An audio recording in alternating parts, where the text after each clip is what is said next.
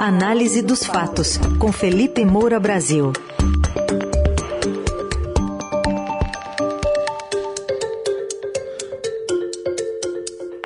Hoje, em destaque, a ação do presidente Jair Bolsonaro contra o ministro Alexandre de Moraes, com acusação de abuso de autoridade, e também a censura na Rússia, com 84 dias já da invasão da Ucrânia.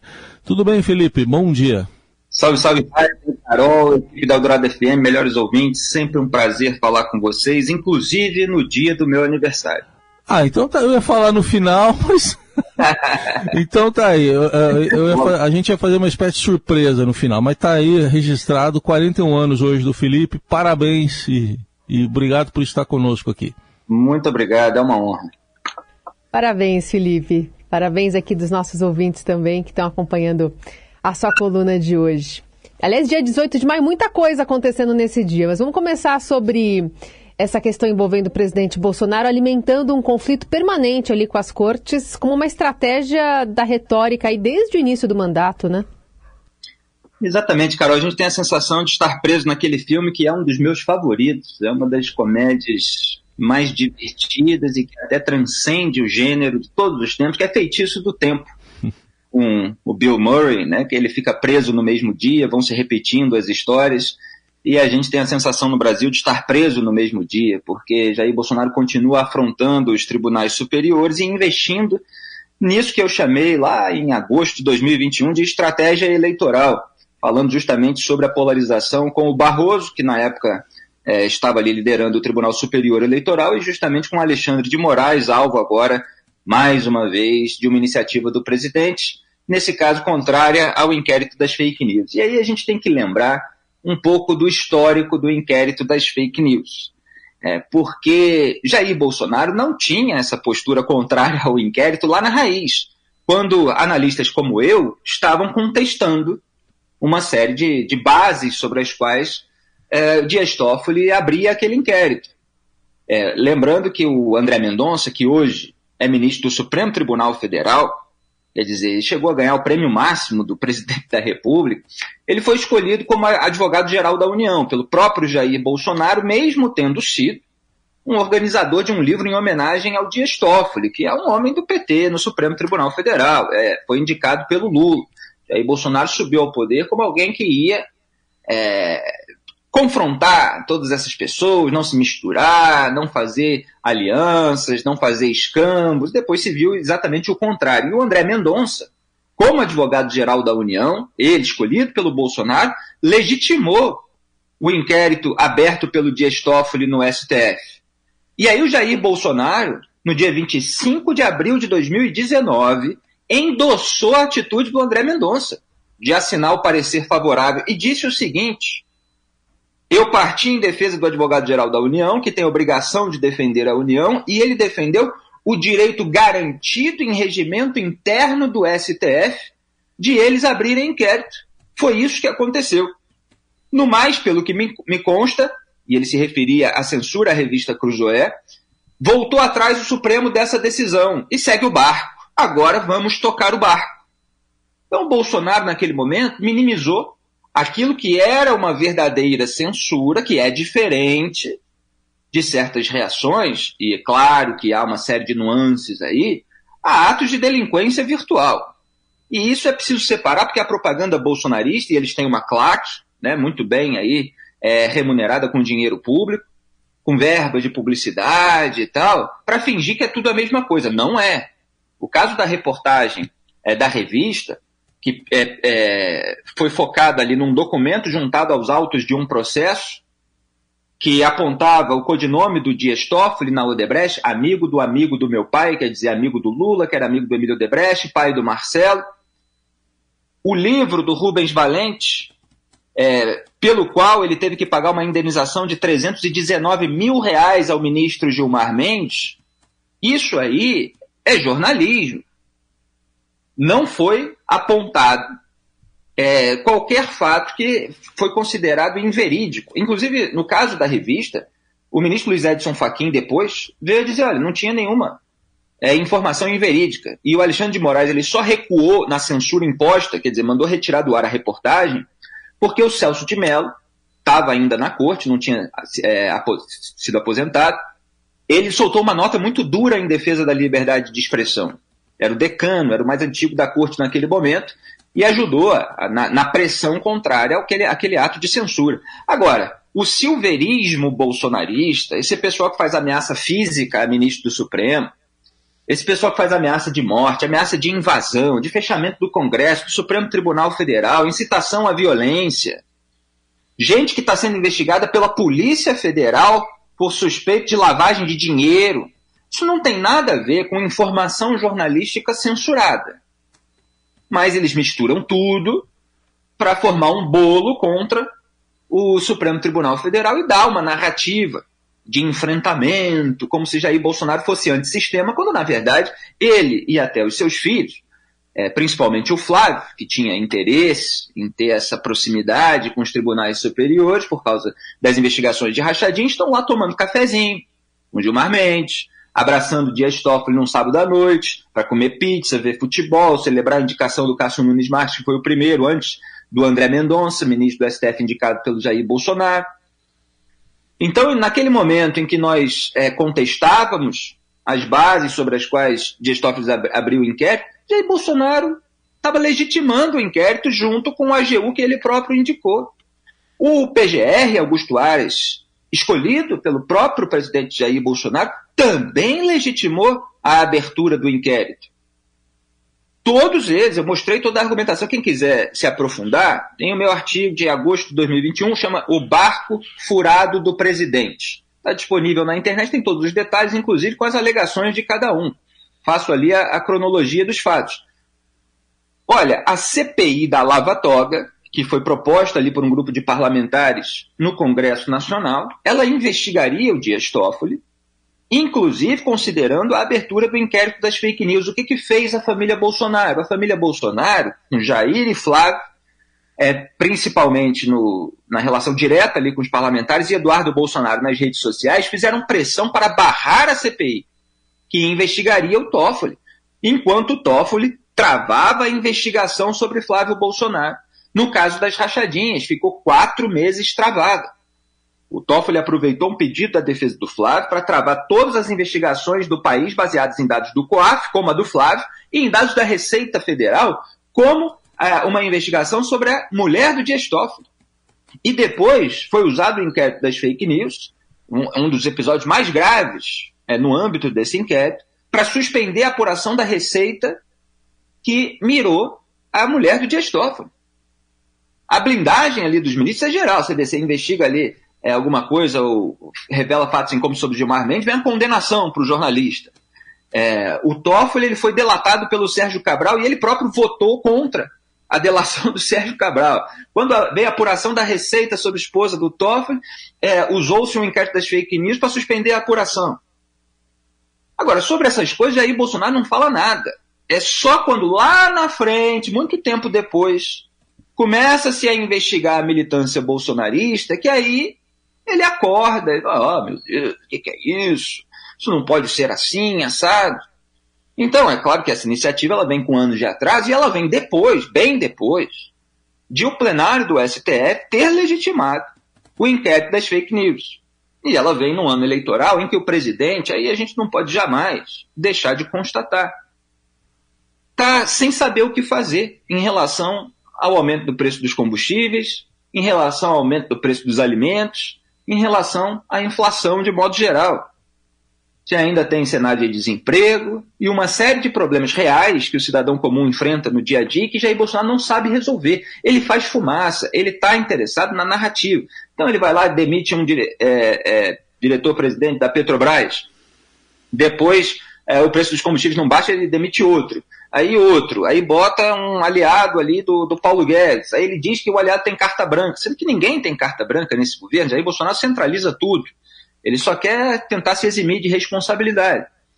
E fica, mais uma vez, é, repetindo esse tipo de atitude. É, é claro que é uma, uma, uma, tentativa de fazer fumaça, uma tentativa também é, de transformar ali o Alexandre de Moraes em parte de um processo, é, para ver se ele consegue evitar que, que o Moraes tenha qualquer ascendência sobre a própria eleição. no Tribunal Superior Eleitoral, porque o Moraes vai assumir isso. Então ele também tenta criar ali constrangimentos. É, e alimenta aí esse embate que vai desaguar certamente é, na questão do resultado das urnas, podendo, claro, gerar um episódio parecido com o que aconteceu na invasão do Capitólio nos Estados Unidos. É, vamos ver é, até onde isso vai, mas o presidente está, claro, é, esticando a corda, e não é, repito, eu estou apontando é, vícios de origem é, no inquérito, só que o momento que era é, para isso ser confrontado foi deixado passar. O presidente deixou passar. E agora, por razões muito embaçadas, ele vai misturando tudo, porque as pessoas que incorrem em ameaças, em incitação à violência, elas têm de ser responsabilizadas e punidas. Claro que há questões ali do contraste, por exemplo, como a gente comentou aqui, da pena alta para o Daniel Silveira e da impunidade é, de corruptos. Só que o próprio presidente Jair Bolsonaro contribuiu para a impunidade geral. O Cássio Nunes Marques que ele colocou lá, está lá votando para aliviar a barra dos outros. Até o André Mendonça já votou, caso do Valdir Halp. Então tem muita hipocrisia nessa história. Tudo bem. É, você falou do filme da marmota e comentou as marmotas do Brasil, que aqui marmota tem outro significado, né? Não é um bicho. É uma, é uma malandragem, né? Na gíria. O, o, Felipe, queria que você falasse também lá da guerra, chegando a 84 dias hoje, e com censura cada vez maior na Rússia.